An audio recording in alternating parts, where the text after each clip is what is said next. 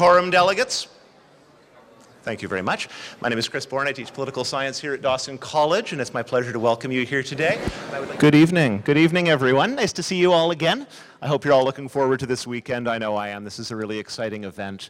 So I wanted to take the opportunity to introduce uh, a little bit more extensively our two guests, as well as talk a little bit about the organization we're all part of, which is the uh, United Nations Association in Canada's Greater Montreal branch. Um, so uh, I'll start on my left with Mr. Francois Larochelle, who is a former Canadian service officer who studied law at the University of Sherbrooke and was a member of the Quebec Bar. Uh, later, he joined the Department of Foreign Service. He was sent to learn Arabic at the American University in Cairo, was twice posted to Cairo, then to Syria with accreditation to Lebanon, serving a short time in Lima, Peru, and Boston, and was a member of the Canadian delegation uh, to the uh, OSCE, the Organization for Security and Cooperation in Europe, which is actually it's a very interesting international organization if you're not familiar with it. If I'm not mistaken, it's this, it was sort of created during the Cold War to uh, ease relations between the Western world and uh, the Soviet Union. So I think that we might have some, uh, some work to do in the coming years. We'll see how that goes. Uh, one of the, uh, and so he'll be speaking partially about his experiences negotiating. Uh, he led a, a two-year international negotiation that concluded with the adoption of a confidence and security building measures, CSBM documents for the member states, and this is the Vienna document of 1999. Uh, his last abroad posting was at the Canadian Embassy in Brussels as deputy head of mission, and then he returned to Ottawa, uh, where he held various positions in the Middle East and North Africa branch, as well as other divisions, and was briefly a director for cabinet affairs, finally retiring in 2014, uh, when he was uh, just prior to that responsible for the Middle East and North African issues in the Foreign Defense and uh, Defense Secretariat of the Privy Council Office. We're also now thrilled to have him as the president of the UNA Canada's Greater Montreal branch. Welcome, Francois. Good. Good. And, uh, and Maître Annie L'Espérance uh, currently practices international arbitration at the Cabinet Yves Fortier in Montreal. And so she'll be speaking about some of those experiences uh, and, and, a couple of other international organizations she's been a part of. Uh, she's acting as secretary to tribunals before Inter Alia, the uh, London Court of International Arbitration, the International Chamber of Commerce, the International Center for the Settlement of Investment Disputes, and the Court of Arbitration for Sports. She's also a certified arbitrator and mediator. Uh, prior to joining the Cabinet Yves Fortier, she was assistant legal counsel at the Permanent Court of Arbitration in The Hague, where she provided legal and administrative support to arbitration tribunals and parties in proceedings by the PCA concerning state to state, investor to state, and international commercial disputes. I understand that there'll be some of these issues that you'll be telling us a little bit about, Annie.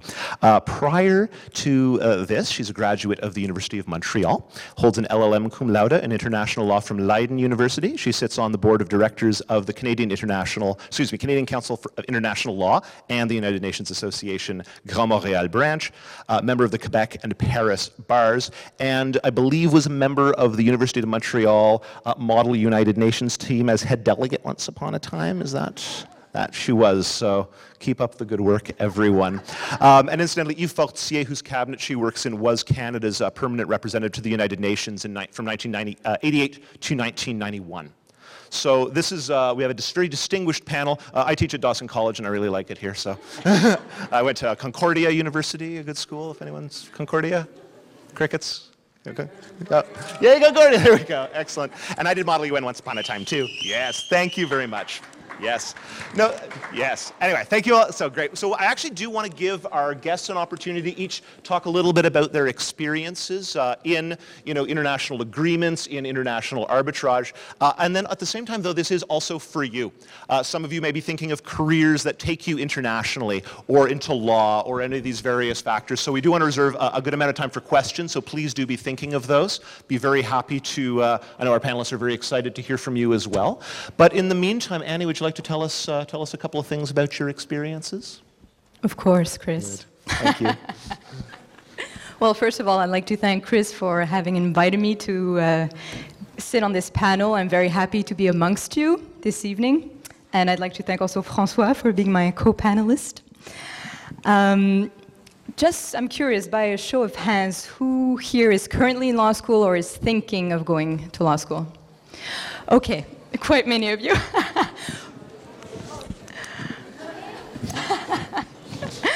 Okay. Um, I hope that by the end of this presentation, I won't have discouraged you to go into law school or continue your studies. Um, I thought I would begin my presentation by giving you a brief overview of uh, what led me to practice in international arbitration. I'll then briefly explain what I do on a day-to-day basis, and then I'll give you an example of a case I worked on which I think might be of interest to you. So an overview of where it all began for me. Well, it all began where you are right now. It all began with Model UN, and I commend you for participating in uh, the simulations. Um, back then, I thought I would uh, become a diplomat, and I still have not put that idea to the side. But um, that's what led me to enroll uh, in law school. And um, I continued participating in Model UN actually at University of Montreal, and I became head delegate, as Chris pointed out. Um, following my uh, law degree at U of M, I wanted to specialize a bit in international law, and that's why I applied to Leiden University and uh, in their international law master's program. And I also wanted, Leiden University is in the Netherlands. It's a 15 minute train ride away from The Hague. And I wanted to be near the international legal capital of the world. And it was a fantastic experience. I was able to attend hearings um, before the International Court of Justice. I also listened to um, Charles Taylor's cross-examination before the Special Court for the Sierra Leone, although international criminal law is not really my cup of tea, but still, it was very interesting. Um, so it was a fa fascinating experience and it confirmed my interest for international law and especially for alternative methods of dispute resolution. And while I was in The Hague, I became familiar with the work of the Permanent Court of Arbitration, which is an international orga organization based in The Hague. I then, but then, so I was in Leiden for a year um, and I still wanted to become a member of the Quebec Bar, and there are certain requirements for that. So I returned to Montreal and I completed my articling with Stikeman Elliott, and I worked in their uh, corporate uh, department for a year. By then, I thought, you know, I owed it to myself to try and have a career in international law. Obviously, the competition is difficult. The competition is not local or regional or national. It's an international competition and you have many bright legal minds all over the world. But I was very lucky and I managed to get a position at the Permanent Court of Arbitration. So I spent a year there. It was my first practical experience within the field of arbitration. It gave me a very good overview of the arbitral process, who are the actors, who are the arbitrators, who, which law firms represent the parties in those cases, what type of procedural issues might arise or what type of substantive issues might arise in those cases. And as Chris mentioned, uh, the Permanent Court of Arbitration not only takes care of state-to-state -state arbitrations, but also commercial and investor-state arbitration. So I had a very broad overview of what practice in, in international arbitration might look like. I then returned to Montreal and I knocked on Yves Fortier's door. Yves Fortier is a world-renowned arbitrator um, and he's based in Montreal, so I knocked on his door and um, the door opened. And I've been working with him for the past four years and a half now. So what do I do? With Yves, what do we do?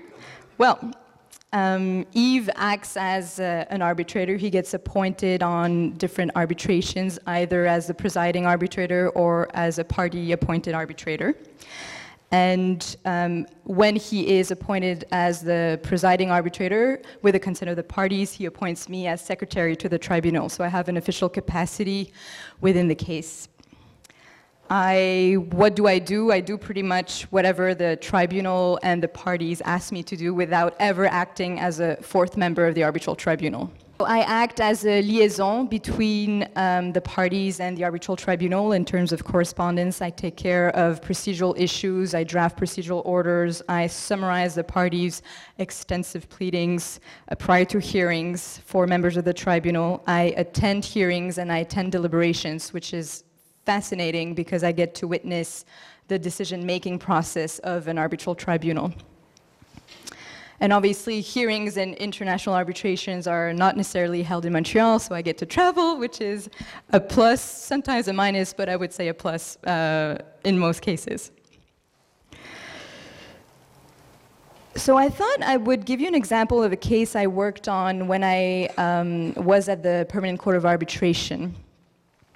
My practice uh, nowadays is mostly focused on commercial arbitrations and investor state arbitrations, but because you're model UN participants, I thought I would uh, give you an example of a, it's not an interstate arbitration, it's actually an intra-state arbitration.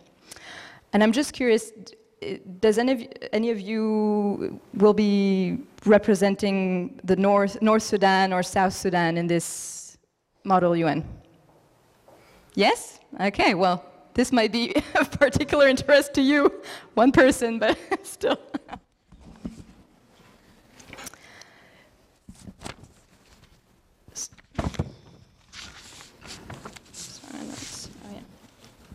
Okay, so the case I want to discuss today is the Abyei arbitration, which is an arbitration that was conducted back in 2008, 2009. And why is it called the Abyei arbitration? Um, it is called the arbitra Abyei arbitration because back then, um, the Sudan, as it was then, so it was not a divided country back then, it was Sudan as one.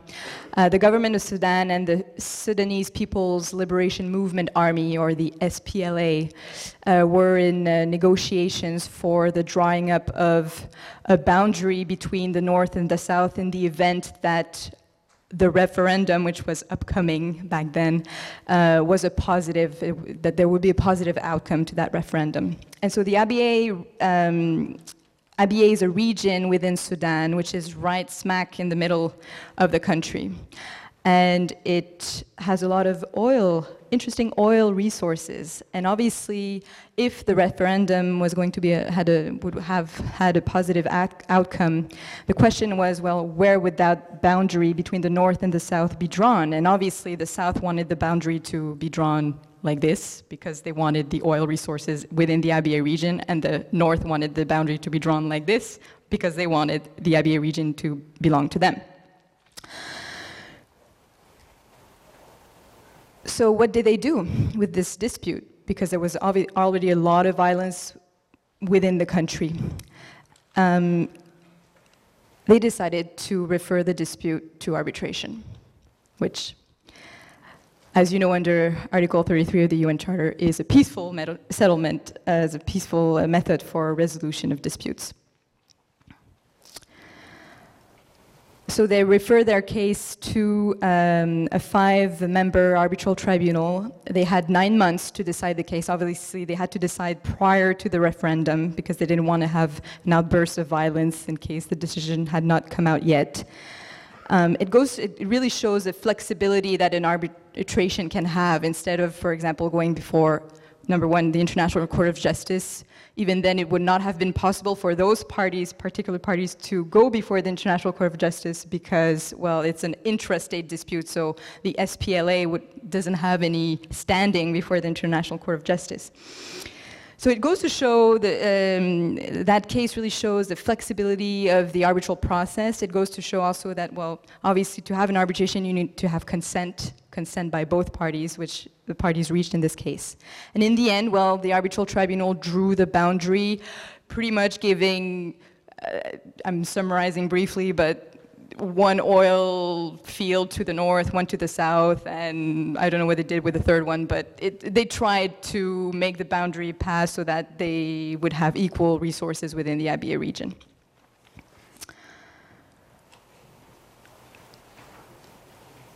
Now, the, the question was, at the end of the, the, the whole process, the question was, well, would the parties comply with the arbitral award if the referendum was positive. Well, obviously the referendum was positive. They decided they wanted to um, um, separate and um, both parties stated that they would comply with um, the arbitral award. There's still a lot of violence in the region, but I still think that that arbitration diffused what would have been a much greater crisis within the region.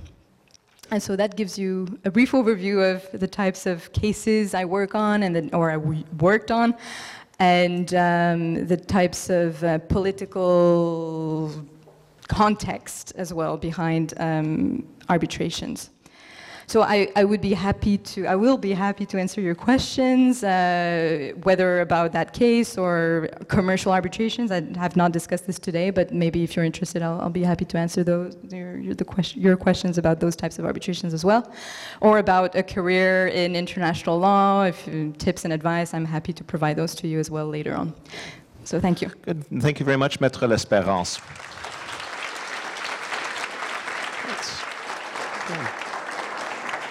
Thank you. And now let's turn to, uh, uh, can we still call you Ambassador La Rochelle or former or uh, Mr. La Rochelle? No, Mr. La Monsieur La Rochelle, Rochelle, uh, for maybe some of your experiences.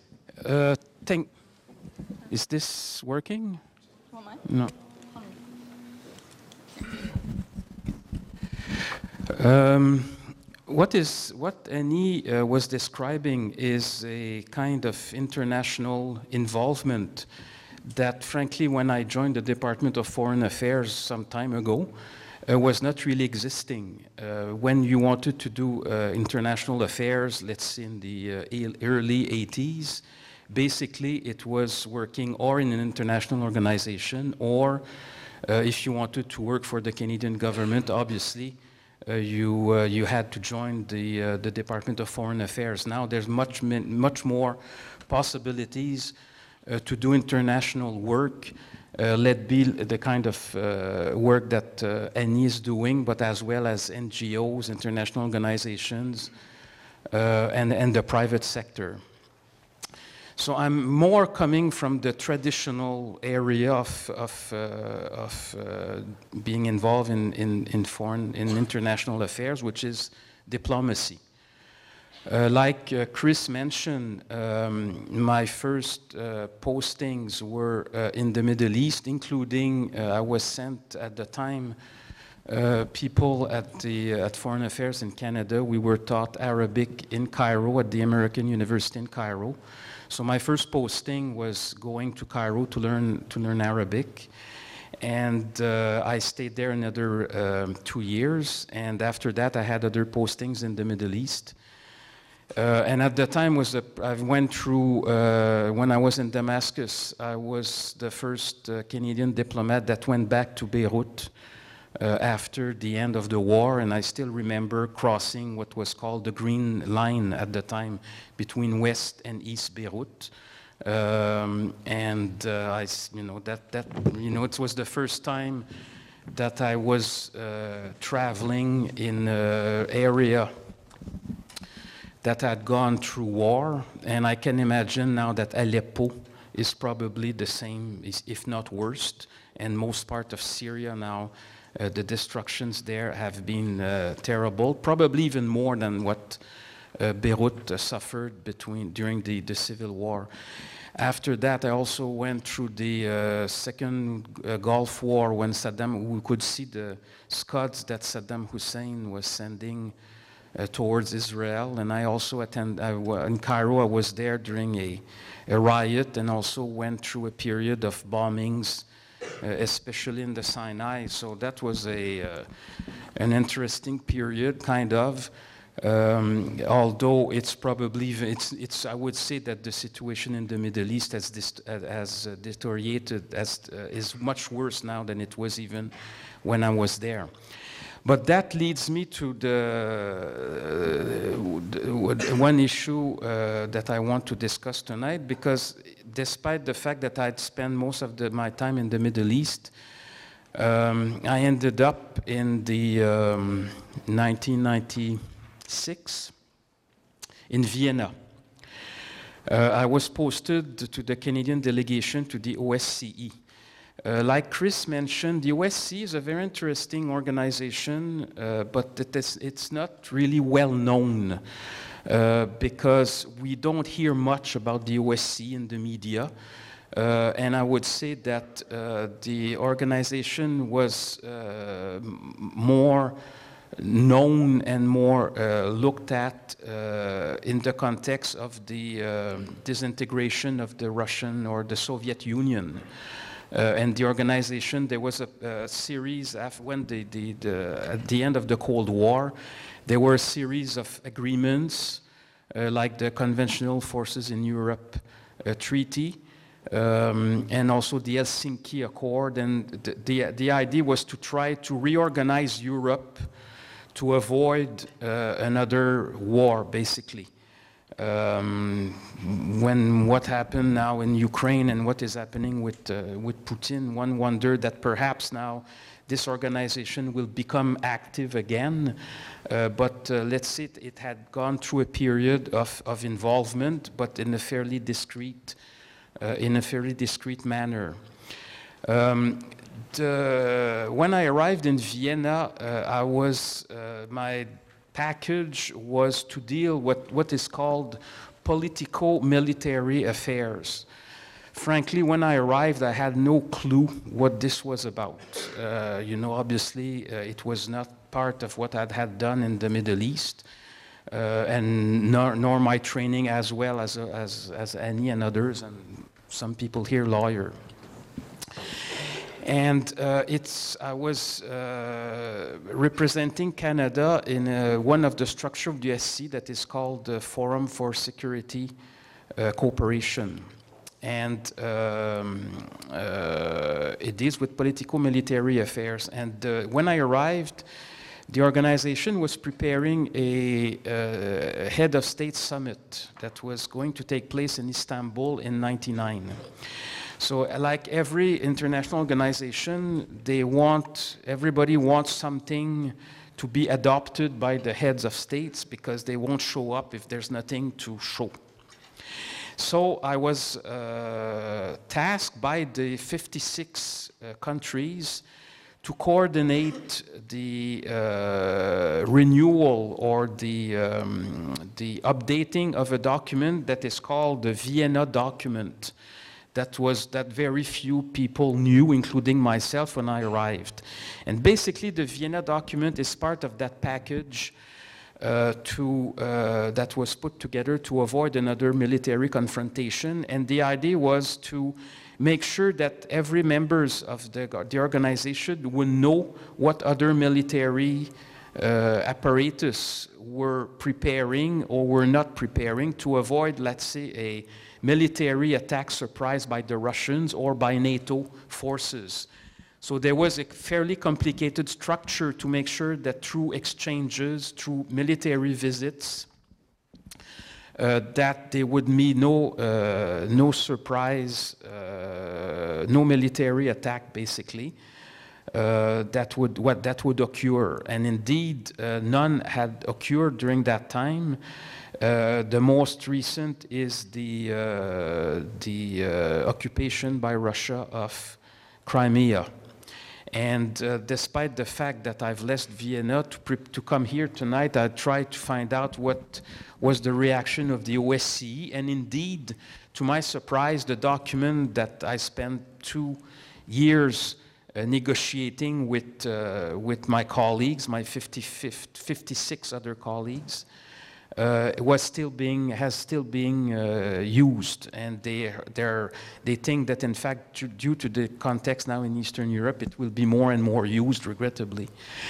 Um, the uh, I don't know how much. We, we have a couple more minutes, okay. and then we can get into some questions and ideas. What was interesting in this negotiation is that the context was terrible, because the Russians were frustrated the, of the well the Russian at that time and now, but at the time that was really the end of the Soviet empire. They were pretty frustrated of what was going on.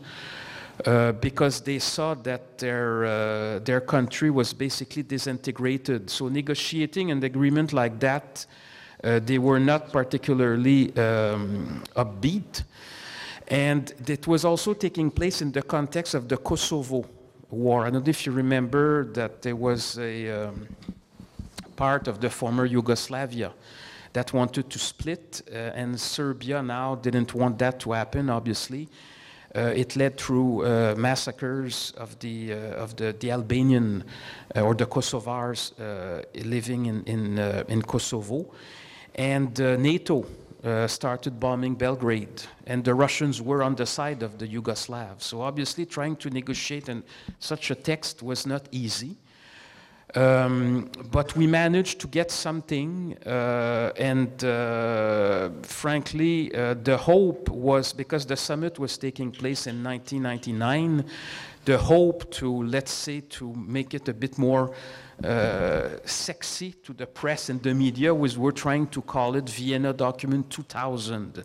But the Russians didn't want and they refused uh, to, and that was really a small detail, mm-hmm. but they refused that we call it Vienna Document 2000 and it ended up 99.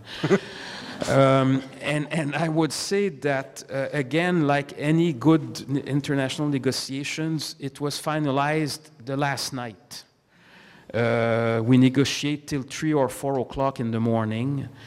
Uh, so that the heads of states uh, could have something to approve or to they never read it obviously but at least they would they knew that that would have been that was approved and um, I will remember when we uh, when we approved the text and uh, I you know I hit the gavel uh, to indicate that we had a deal and that everybody started clapping and raising. I would, that's something that I still uh, remember, but it was, as a diplomat, as a Canadian diplomat, I was very happy and proud of having achieved that, uh, that, that, that, achieved that, that result. And just in closing, uh, one other thing that I remember of that summit is first, uh, there was a huge uh, earthquake uh, and uh, I remember that the room where we were negotiating, uh, the, there was it was in a huge Kempinski Palace. It's a big hotel in Istanbul by the Bosphorus. And we were in one of those last session of negotiations, and there were huge candelabres that started shaking.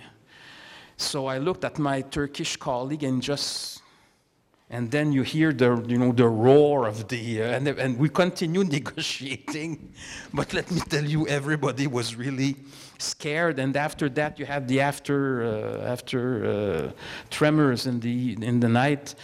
And at the, the next day, uh, I, I, you know, the, at, that, at that time, the heads of states were Yeltsin, Clinton, the husband, not obviously the poor Hillary, uh, Jacques Chirac, uh, so you know, having those uh, people sitting around the table was quite. Uh, and I'm finishing to the fact that the last day, I was asked to sit at the Canadian chair because all the heads of states were in another uh, meeting. So I sat there, you know, listening to the speeches, and suddenly somebody you know, touches my shoulder, and I turn, and it was Jean Chrétien who was asking me to cede the seat for him because he was back from his other meeting.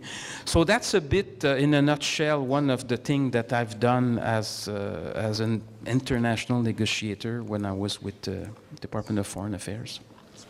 Thank you. Thank you very much, Francois.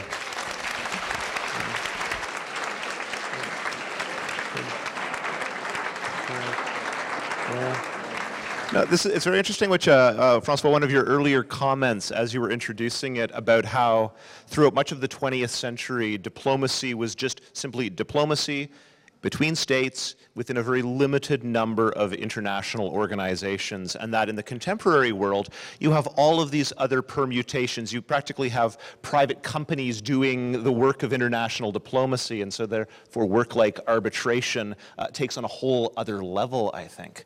Uh, at the same time, what we're, think what we're starting to see internationally is that there is a bit of a shift going on, uh, a growth around the world of nationalism and nationalist movements within states.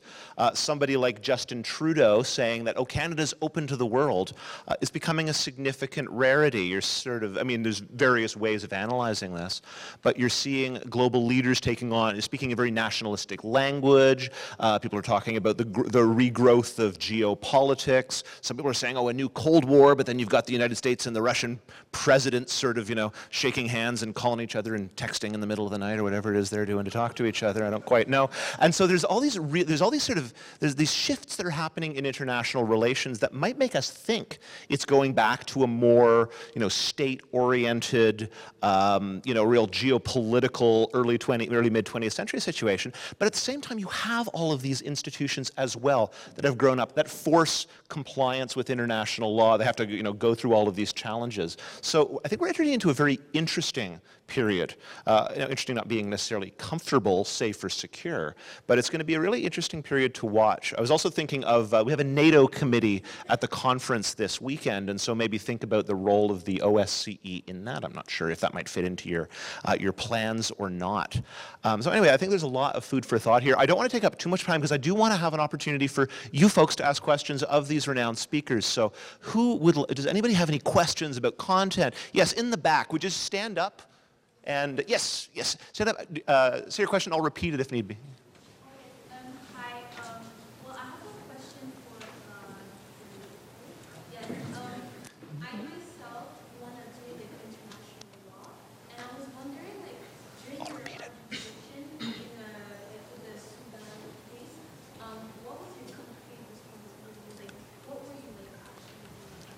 Um,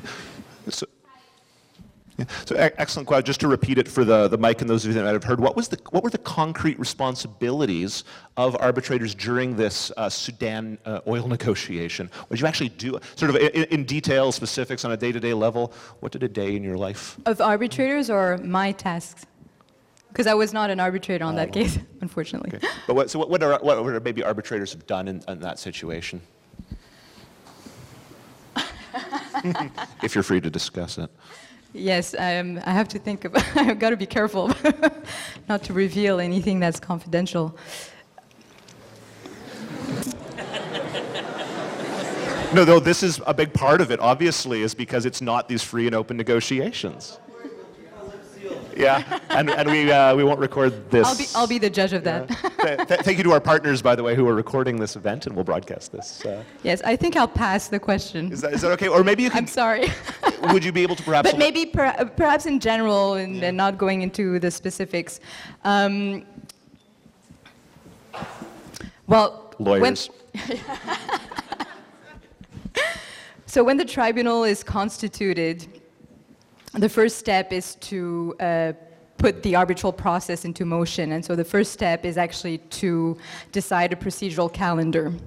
And so what type of submissions are we going do we expect um, are we going to have witness statements expert reports um, what is the timetable for those submissions in that particular case um, the case had to be decided within nine months which is very very short to have submissions a hearing deliberations drafting of the award issuance of the award. It's a very very very short time span for an arbitration. And so obviously the parties when they asked potential arbitrators if they wanted to sit as a an arbitrator on the case they asked them well are you available? Because you're going to be pretty busy in the next nine months.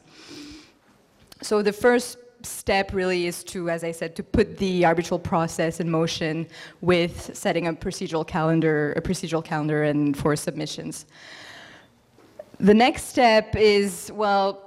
During that phase, up until the hearing, um, some procedural issues might arise between the parties. And so the parties might raise those issues with the arbitral tribunal, who will then be asked to decide those issues. And in the end, well, you have the hearing, you listen to the party submissions, the uh, arbitral tribunal listens to the party submissions, asks questions, and then they retire for a deliberation. And then after that, well, there's a whole process of drafting the award, and sometimes, obviously, um, it's better to have a unanimous award than not. Uh, You don't want to have a dissent on an award, so that's really the task of the presiding arbitrator to try and bring everybody on board on a final text that everybody can agree on that will have strength. And then you issue the decision, and then it's really in the realm of in of the parties whether they comply with the, the that's that's specific to um, an intra-state or interstate arbitration for questions of implementation. In commercial arbitrations, it's a bit different, but it's really up to um, the parties in the end. Because of course, once you know, even within the international law, people can follow the law or they can break the law, and then if it's there's individual states, yeah. A good a question from the stage. Yeah, and my question is for uh, Mr. Larochelle. Uh, what, in your opinion, will be the biggest differences on the ground between bilateral uh, diplomacy and multilateral diplomacy?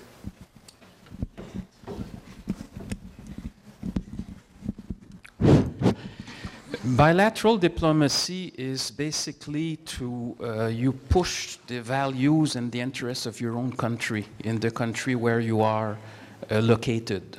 Uh, in terms of Canada, it's uh, you know no, uh, the values of of, uh, of, of the country, um, and also some you know one thing that we used to do, and I'm sure it's still the case, is um, making démarches uh, making demarches. For instance, um, let's take the uh, fairly recent example, the um, free trade agreement with Europe. Uh, when I was in Brussels, I was with the bilateral embassy because in, in uh, Brussels you've got a delegation to NATO, a delegation to the EU, and a bilateral uh, embassy that deals with Belgium and Luxembourg also. So uh, when uh, negotiations were taking place on the free trade agreement, uh, obviously most of the work was with the EU, uh, the organization, but each uh, uh, embassies located in, in countries of the EU were also making demarches to convince the Belgians or to convince the French, the Germans, and so forth, that at the national level, countries had to support uh, the, um, the initiative. Multilateral is more uh, building a consensus. Like in the case of this, this agreement, for instance, um, it's, uh, it's not a legally binding document, it's a, what we call politically binding uh, document, but it has to be uh, at, the, at the OSCE uh, everything has to be um, uh, approved unanimously. So in the case of this document, I needed to get 56 countries in agreement with it. So you have to make sure that when you table the text, that someone's not going to stand and say, no, I refuse, because then uh, that's the end. So it's building consensus through um, making sure that the texts will be obviously approved by everyone, but it also all in all sort of ways to, um, and prosaically, it could be as simple as inviting a colleague for a good dinner uh, or having a beer after work and try to convince this colleague that uh, he should be in favor of the text that you're going to be uh, tabling.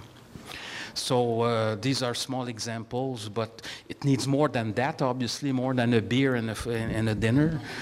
uh, but, uh, and we had small budgets anyway, so I could not entertain all those 56 other countries. But that's the difference, of, I think, about, uh, between multilateral and, and, bilateral work. So I think the moral of the story is don't be afraid to attend the social events uh, that are part of Monk this weekend. You never know what resolutions you might be able to move forward. Uh, yes, sir, in the, uh, in the back. And stand up, please.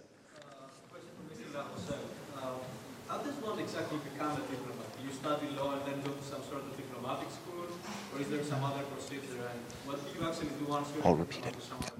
I'll repeat. So just to repeat that uh, for the for the mic and for the others, how do you become a diplomat? Is there a particular pathway to education? Uh, is it, what are the applications look like, and how do you get posted to particular countries and, and various organizations? Well, I joined a long time ago, but I understand that it's still a bit the same thing. It's every year the Department of Foreign Affairs uh, open a competition, uh, and there's a series of, of exams. Uh, I'm told uh, because I know someone that uh, is going through that process that I think it's, I'm not sure that if I had to do it again, I would be in fact joining because it's pretty, it seems to be a very long process and uh, but it basically it's a it's a competition like any other uh, federal uh, department. I studied law, but um, you know it's not the only way to, to join in. I remember in my promotion, I had people, I had an architect uh, that became uh, ambassador to NATO. Uh, I had people that obviously had studied political science. Um, I remember I participated in a, uh, a committee to recruit uh, new uh, Foreign Service officers. And I had, we even had a former border security person. They're coming now from all fields. Uh, and I think the idea is to make sure that, uh, especially now that the government or the department will represent the Canadian society uh, in terms of uh, origins and, and also background uh, and, and uh, what they've studied in. So law helps, um, uh, I think, because you understand how the system works. And that's always uh, not necessarily in, the, in, in, in, uh, in foreign affairs, but even in the normal uh, working of a society. But obviously, that's not the only. Uh, uh, I have a friend of mine who's an historian, so uh, it comes from every other areas of the society. Yeah. And I think you can have people from a whole variety of backgrounds and disciplines working in international affairs and at the United Nations. You know, engineering, medicine, um, translation. If you want to get a job at the UN, uh, study foreign languages and become an interpreter. Um, and so don't, if you're not studying law or even political science, uh, but you are interested in international affairs, there's, I think, a variety of options. Annie, did you have any uh, thoughts on career paths for international, or uh, uh, things to study, or? Because I think this might be of, of relevance to a few people. Law, I guess. Well, from my perspective, obviously, if you want to practice in international law, you, you have to study international law. That's, um, but uh, um, But maybe others that you've come into contact with in your practice that have studied, it's all lawyers. well, uh, it's it's really no, it's not all lawyers necessarily. Uh, when you have you know arbitral disputes or disputes between international parties, sometimes depending on the nature of the dispute, the parties won't necessarily appoint a lawyer as an arbitrator. They might appoint an engineer.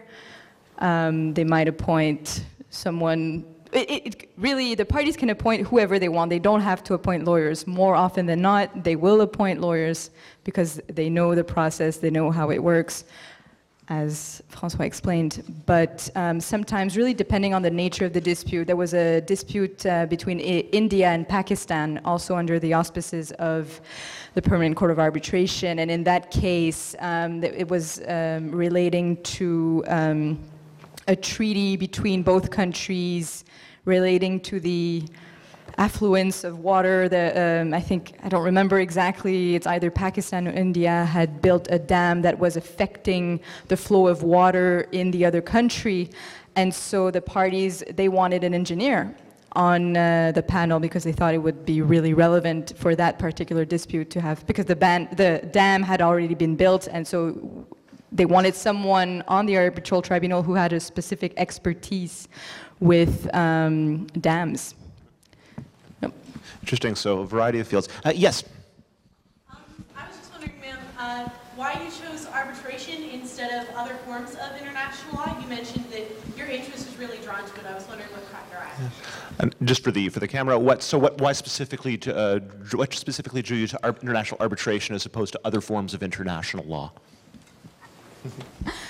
Um, for me, my interest in that field is really the, the process. Um, I really enjoy that. I think, you know, practicing in litigation um, uh, within a law firm is um, you're bound by the civil code of procedure.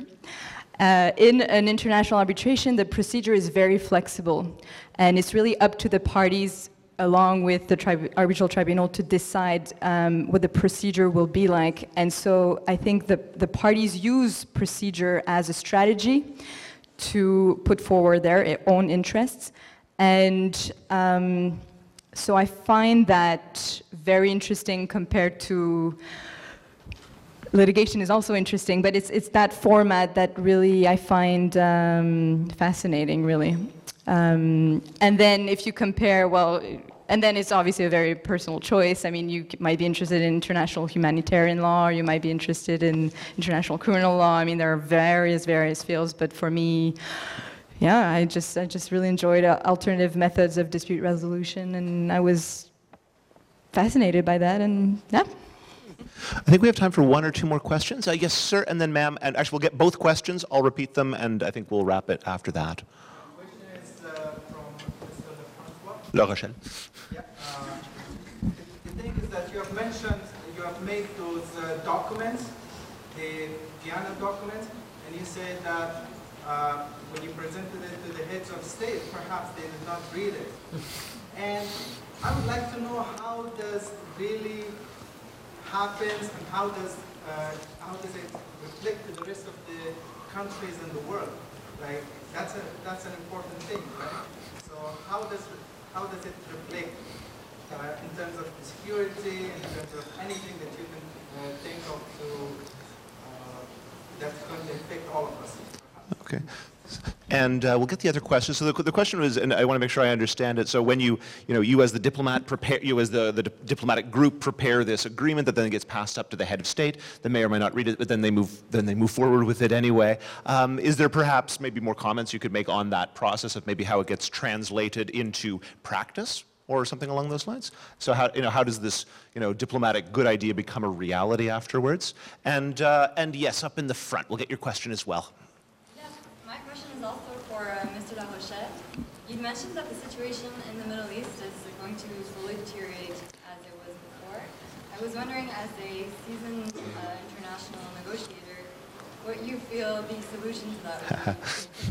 So, given the deterioration of the situation in the Middle East and Francois, your expertise as a, as a seasoned diplomat in that, uh, what would you do to make things better?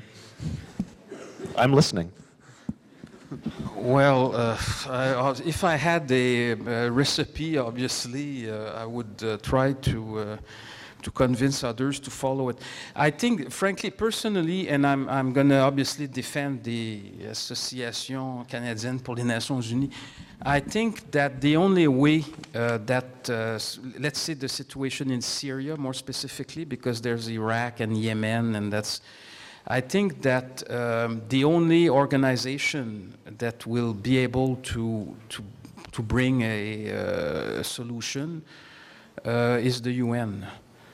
Um, it's going to take some time. There have been many attempts to have the, the uh, UN involved. Uh, there is still Mr. Uh, the Argentinian, um, uh, Italian of Argentinian uh, origin, Mistura uh, that is working uh, for the UN to try to come up with a solution. But obviously, as long as the parties, and it's extremely complicated, uh, as long as the multiple parties are not ready to come up uh, to, uh, uh, not, don't get sufficiently tired of shooting at each other and destroying their own countries, uh, I'm afraid that that will continue, uh, but they will, I think, let's see, this, the, the, in Lebanon, basically, the conflict stopped because people were tired of killing themselves. So they decided to, uh, I think this, the Saudis at the time with the Taif agreement, and they managed to bring back, um,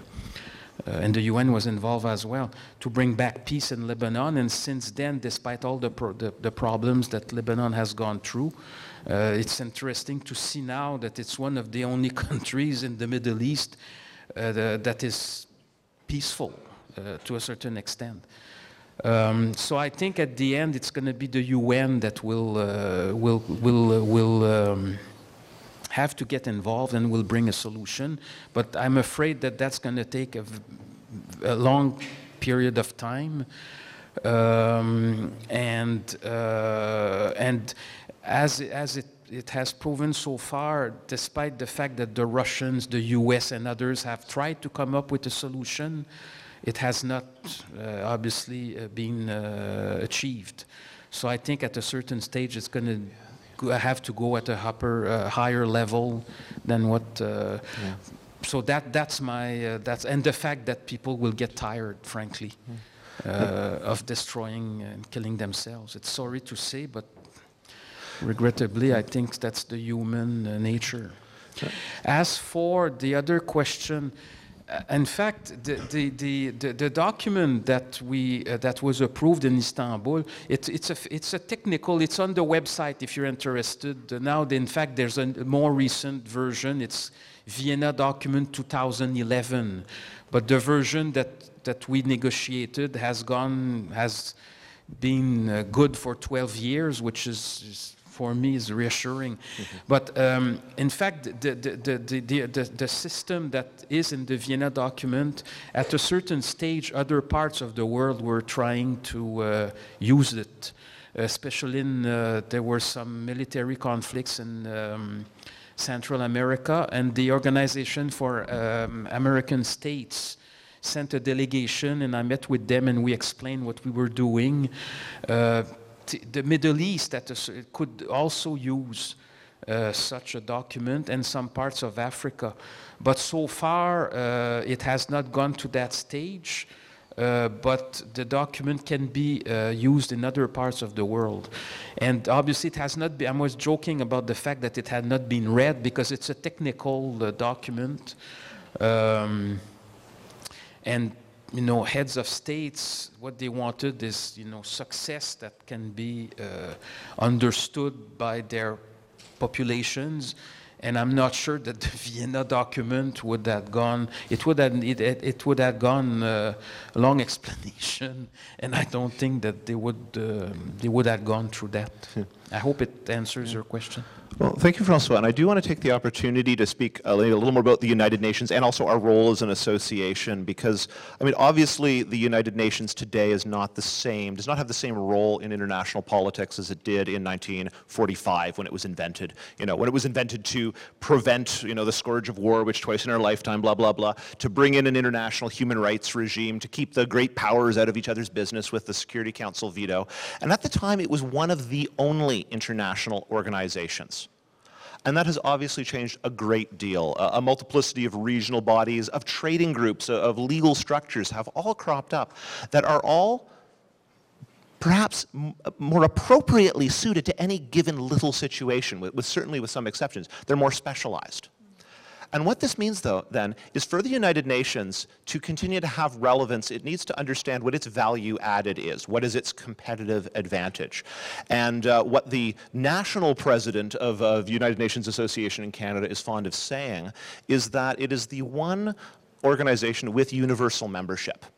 That regardless of a country's politics, regardless of whether we agree with them or not, they're at the table that there is universal membership at the UN, and that gives it a kind of legitimacy that no other organization has. Regardless if you're, you know, North Korea, Saudi Arabia, regardless of your internal politics, there is still a venue where it's better to talk about it than to pursue politics uh, by other means. So the United Nations Association, we're not affiliated with the United Nations directly, it's an, an NGO, uh, and in Canada we work to engage Canadians in conversations about the UN and uh, international diplomatic issues. And we have a very active branch here in Montreal that I'm really pleased to, uh, to be on the board of. Uh, we are in the, actually in the midst of building our strategic plan for the next couple of years, and so I do just want to uh, tell you folks a little bit about where we're, where we're headed because I think it might be of some interest. You can, of course, like us on Facebook, ACNU Grand Montréal, very active Facebook page with a lot of our events and photos and things. We'll get this video up there as well. Of course, you can become a member of our organization as well because it is non-governmental. That means no government funds, which means we need to get uh, donations from members, even young folks like yourselves. Uh, we are developing a couple of focuses, and actually, if you look around the room, there are 17 panels colored panels uh, that represent the 17 Sustainable Development Goals. Uh, so these, some of you may be aware of. I believe some of you in the uh, United Nations Development Program Committee will even be dealing with these in some capacity over this weekend. These were the result of laborious interstate consensus building negotiation. Uh, it's a follow up to the Millennium Development Goals, for those of you who are familiar with them. And rather than, I think it was eight specific targets developed by experts in a smoky room somewhere, these 17, sorry, yeah, 17 goals were developed. Uh, to a certain extent by consensus around the world, uh, touching you know, populations as well as uh, state actors to figure out se uh, 17 different goals with 169 specific targets to really provide a strategic plan for where the world is going. But unlike the previous instantiation, there is room for citizen participation in achieving these goals. And it's not just about the developing world achieving them every country has targets. There are 169 different targets, and it has been calculated that it will cost somewhere between three and eight trillion dollars per year to meet them all. So there's a lot of work that needs to be done, and we as the UN Association are planning on doing our part to try to get Montrealers involved in this conversation. And in particular, we are going to be focusing on youth in terms of who do we want to reach out to. So that's, that's you guys, that's you all.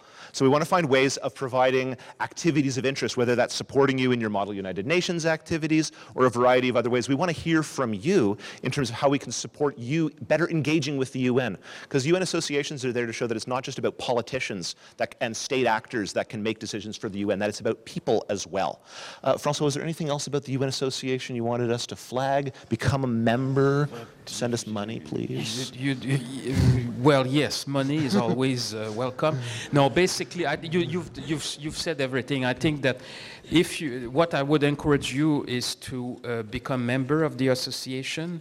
Uh, one thing, like like um, uh, like Chris mentioned, we are targeting the youth because you're the future. There's one thing, and it shows here tonight in uh, Montreal and also elsewhere in Quebec and in Canada. Uh, clearly, there's a very strong interest in the UN model simulations, and we want to, uh, for instance, uh, the uh, ACNU Grand Montréal, every spring we give, uh, it's called Prix, uh, Prix d'Excellence.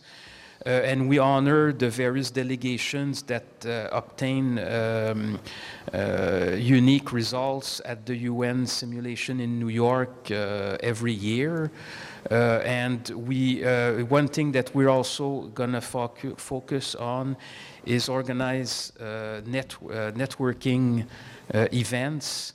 Uh, and uh, in the next, in the winter, we're uh, hoping to organize at least one or two. We've organized one very successful last year for the 70th anniversary of the UN. We did networking exercise or um, event Uh, at the uh, Montreal City Hall. We had uh, so we're and developing partnerships uh, with uh, the Université du Québec, with Dawson, the City of Montreal. So I encourage you to and also to follow. We have a website. Uh, www.acnugrandmontreal.org uh, or come. It's yeah. the same. We have two. We'll make sure there's a link to the website through the Monk Facebook page at some yeah. point. So, so all... uh, have a look, and because the, the activities we're organizing on, are there, we're planning two conferences, and then including one that Annie is working on yeah. uh, in the, probably in April, and yeah, we're uh, trying so. We're trying to organize a panel with uh, the current ambassador a Canadian ambassador to the UN with two former ambassadors to the UN, which includes my boss, obviously. So there's a variety of uh, a variety of upcoming activities really focused on you know networking, providing you access to some of the diplomats that we know and some of this uh, activity. So if you do want to pursue a career path uh, that involves international politics or international relations, arbitration, we want to be a way of, of promoting that. Um, and at this point, I wanted to thank our panelists very much and invite Jonathan back.